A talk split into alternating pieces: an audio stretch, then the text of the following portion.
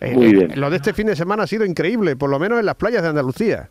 Bueno, yo creo que las playas de Andalucía, las playas de Levante, las playas de Baleares, las playas de todos los sitios, porque se ha desatado, como nosotros adelantamos hace unos días en una presentación del análisis del turismo para toda España, un furor por viajar en toda Europa eh, que sin duda eh, se favorece en cierta medida a España, pero de alguna manera genera también algunos cuellos de botella. Por lo tanto, digamos que tenemos la lectura positiva de que nos estamos recuperando muchísimo más rápido en cuanto a demanda turística de lo que estaba previsto.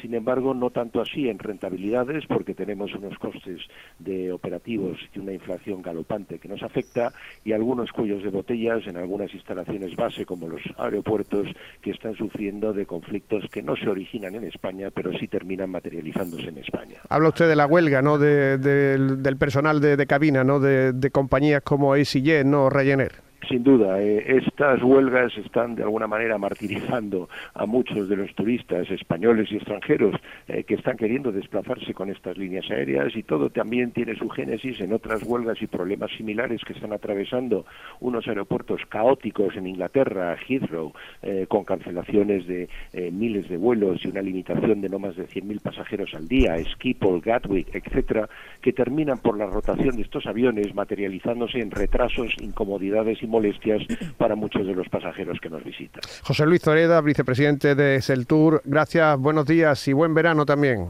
Gracias.